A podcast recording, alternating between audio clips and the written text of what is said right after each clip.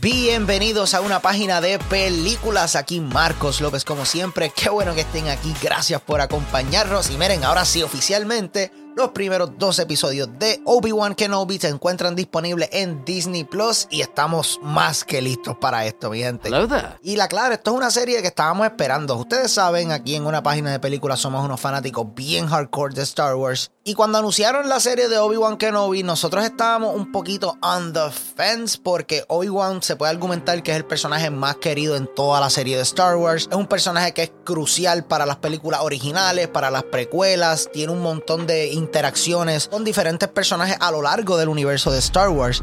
Y es papá Ewan McGregor interpretando a esto, que nuevamente las precuelas cuando salieron no fueron tan bien recibidas. Lentamente Clone Wars y otras propiedades hicieron que el amor por esto creciera. Pero Ewan McGregor siempre fue ese actor que todo el mundo dijo, mira, las precuelas tal vez no son tan buenas, pero Ewan McGregor como Obi-Wan partió bien duro. Y tanto tiempo después oficialmente estamos aquí. Y esto sigue con las series de Star Wars, porque vamos a hablar claro. Mando quedó brutal. Las primeras dos temporadas están espectaculares. Super moti por ver a Baby Yoda en Season 3. Book of Boba Meh estuvo, estuvo ok. Muchas cosas que realmente no tuvieron sentido. Presentaban personajes simplemente para que los fans hicieran, míralo ahí, míralo ahí. Ya, eso era todo. Y la clara, pues me gustó ver esos personajes, pero un cambio vacío sigue siendo un cambio vacío. O sea, anyway. Cat Bane, ¿por qué, ¿por qué trataron a mi nene así? Pero aparte de estas dos series, Obi-Wan es la que viene ahora y como les digo anteriormente, esto es algo basado en uno de los personajes más queridos en toda la serie, así que Disney no se puede dar el lujo en embarrar esto, porque si lo hacen... Execute Order 66. La fanaticada de Star Wars va a estar encima de ellos bien duro, ¿sabes? Porque Obi-Wan es papá y el resto es high ground.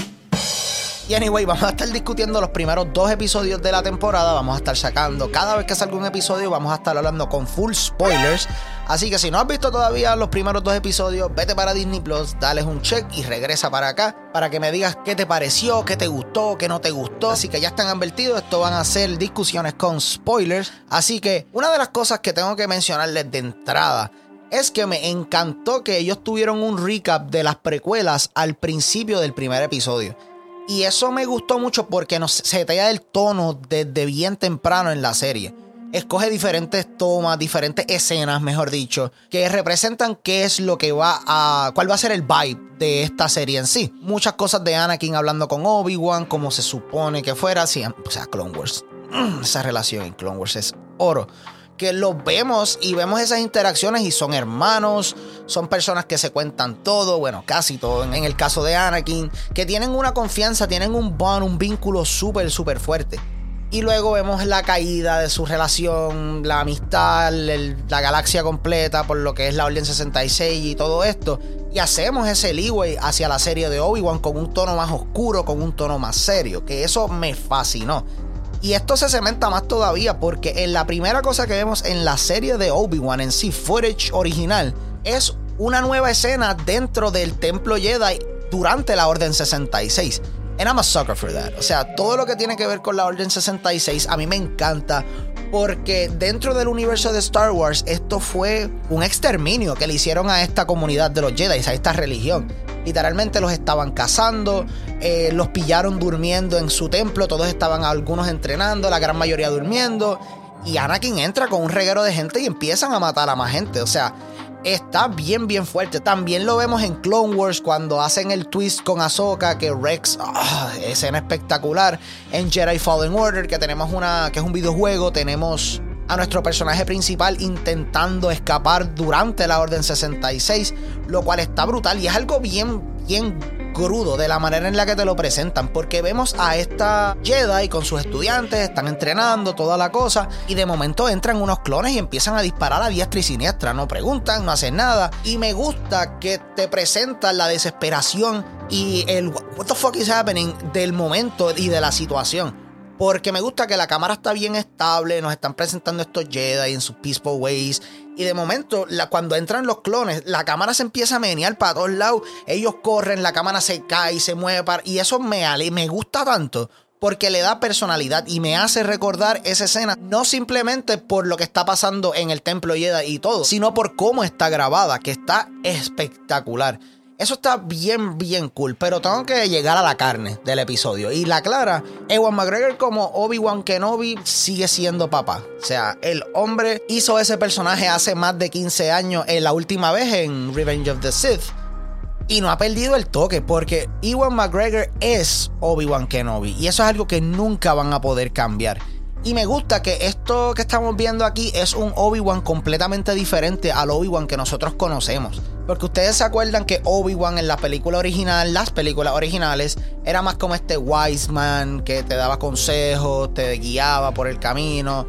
En las precuelas, él es ya el estudiante y tiene que pasar a ser el maestro de Anakin sin estar 100% preparado, para decirlo así. Y aquí vemos un hombre roto, vemos un hombre deprimido, sin ganas de vivir y que se echa la culpa de todo lo que pasó, porque su maestro en la primera película falleció le deja el cargo de Anakin que tiene que entrenarlo, guiarlo por el camino, bla, bla, bla, bla, bla. Y de momento el chamaquito que tú tenías que cuidar, de momento le da un patatú, mata toda tu religión y lo tienes que matar. O sea, qué manera más fea de cagarla. o sea, y yo sé mucha gente a lo largo de la historia de Star Wars, desde que se sabe esta información, eso no fue culpa de Obi-Wan, o sea, esto es todo Anakin. Pero Obi-Wan como quiera se echa la culpa porque Anakin era su responsabilidad. Y eso se ve bien, bien reflejado durante todo momento en el que Iwan McGregor está en pantalla. Y específicamente hay dos escenas que me encantaron bien, bien brutal, que tienen que ver con Iwan McGregor. Y la primera es una que ya vimos en los trailers, que es en un momento donde Obi-Wan está hablando con Owen Lars, que es el tío que vemos al principio de la cuarta película, que es A New Hope, y están teniendo encontronazos porque Obi-Wan quiere acercarse a Luke. No obviamente quiere tener una relación súper close con él, pero quiere darle sus detallitos, que sea en tu cumpleaños, un juguetito, que si esto, que si lo otro.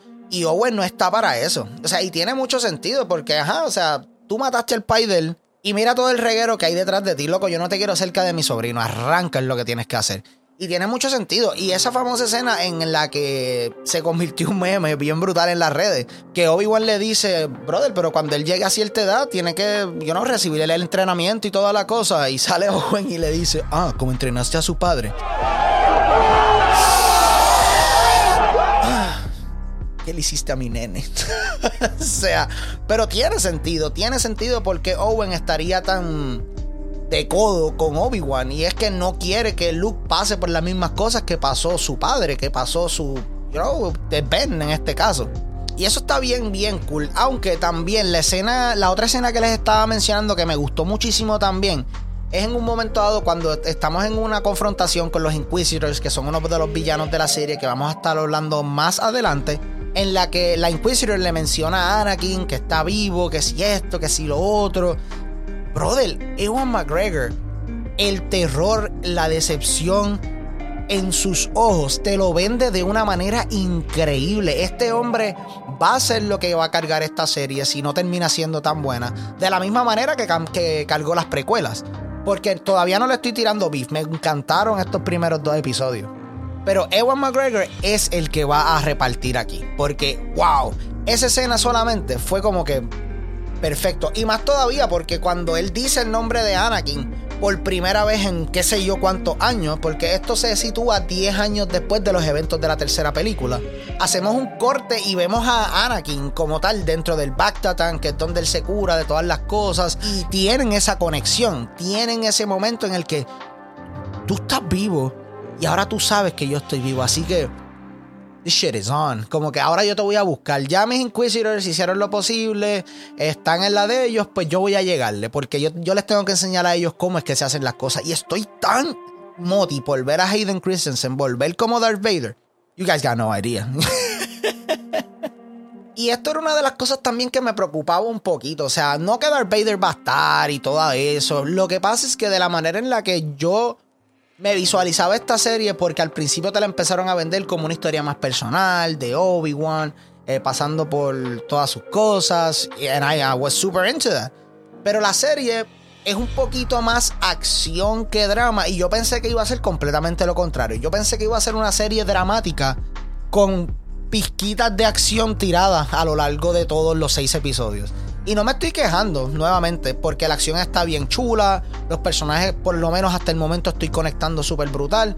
Así que that's, that's very, very fucking interesting. Y que hayan hecho el approach con el personaje de la princesa Leia también es más interesante todavía. Porque sí, la princesa Leia sale en esto en esta serie y aparentemente la razón por la cual toda la serie está pasando es que a ella la secuestran y él pues le debe lealtad a Luke, pero ajá, también le debe lealtad a fucking Leia, que es la hermana, así que get off your ass, boy.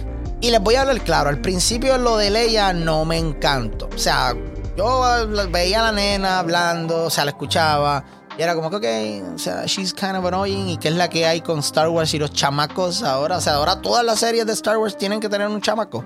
Grogu, eh, Omega en The Bad Batch. Tenemos ahora a Leita en Obi-Wan Kenobi. Pero lentamente le fui cogiendo cariño. Let's be real. ¿Por qué? Porque la nena seguía hablando, seguía hablando y seguía preguntando cosas que eran cosas genuinamente interesantes que tal vez el público se estaba preguntando. ¿Qué tú has estado haciendo todos estos años? Tú no puedes ser un Jedi si los Jedi son de esta manera. ¿Y cómo es esto? ¿Cómo es lo otro? Y hay veces que la nena tiene un sas tan y tan salvaje que era Bella Padme. O sea, Clone Wars Padme. Corrección.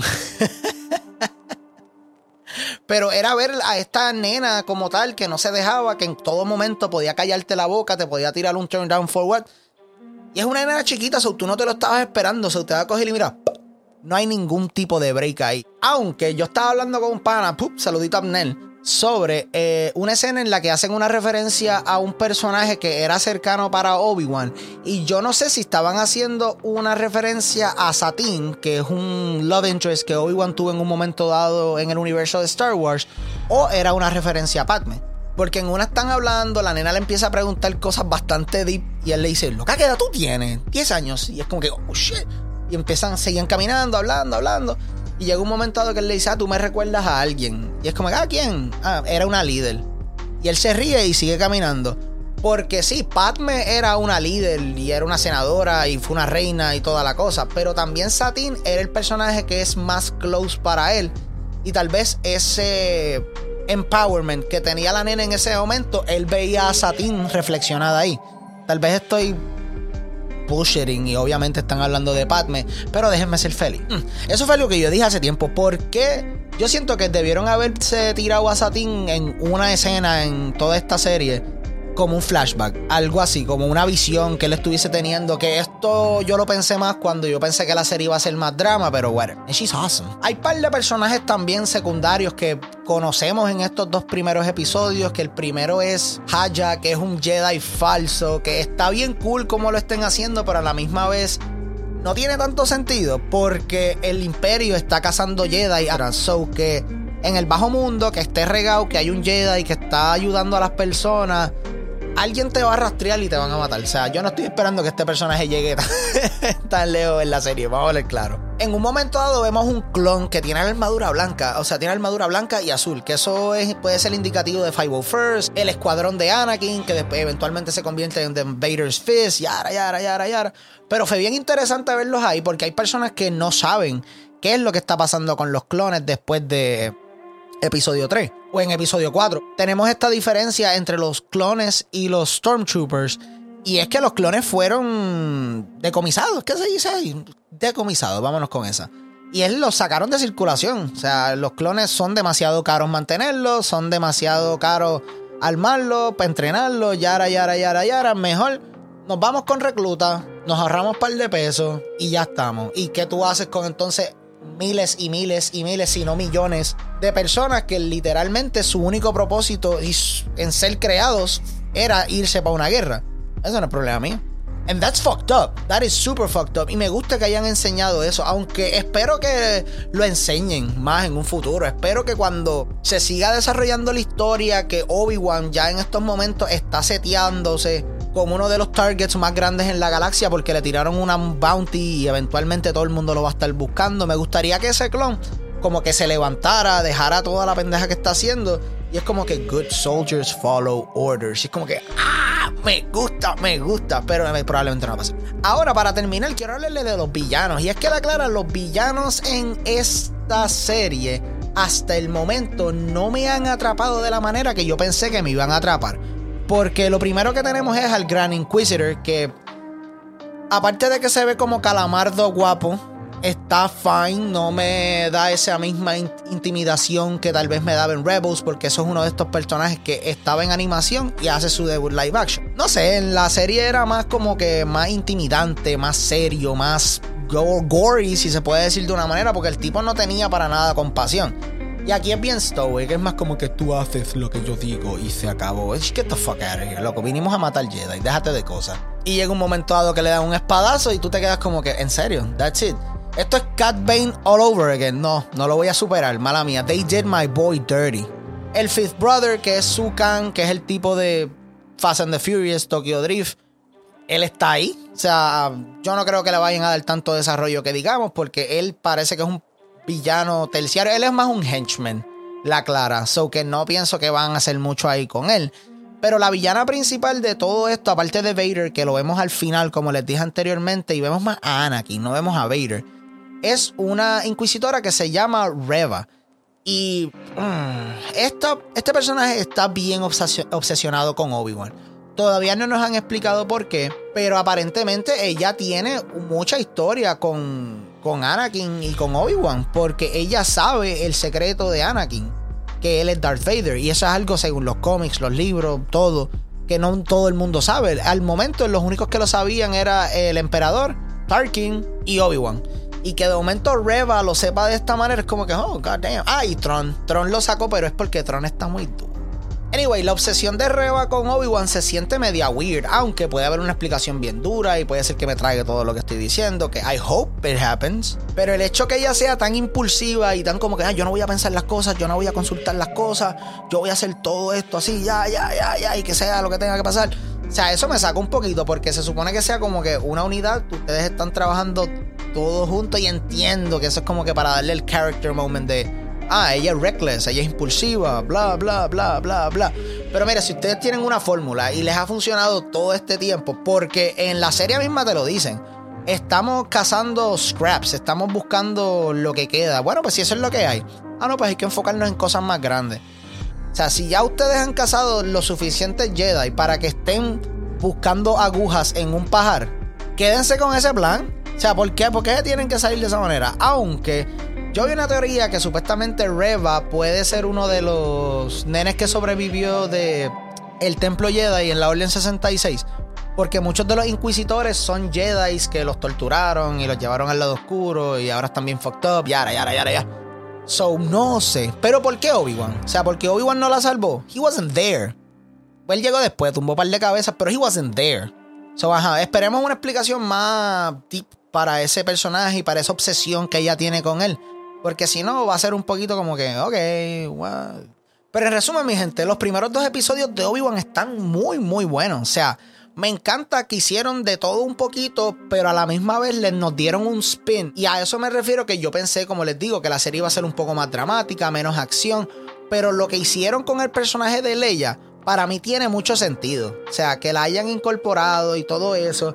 También eso fortalece el vínculo entre Leia y Obi-Wan para las películas originales, para episodio 4, 5 y 6. Porque ahí entendemos por qué es que ella está tan obsesionada con Obi-Wan en el sentido de que ayúdame Obi-Wan, eres mi última eres mi única esperanza. O sea, ahora esa línea depende obviamente de lo que pase en el resto de la serie, pero según estos dos episodios ellos van a tener ese bond mucho más fuerte y esas palabras van a cargar mucho más peso, lo cual es algo que me encanta porque no le está quitando al Lord de Star Wars, le está añadiendo y eso es lo que se debería hacer en esta serie, tomar esas historias y explorar ciertos detalles y así tú las fortaleces.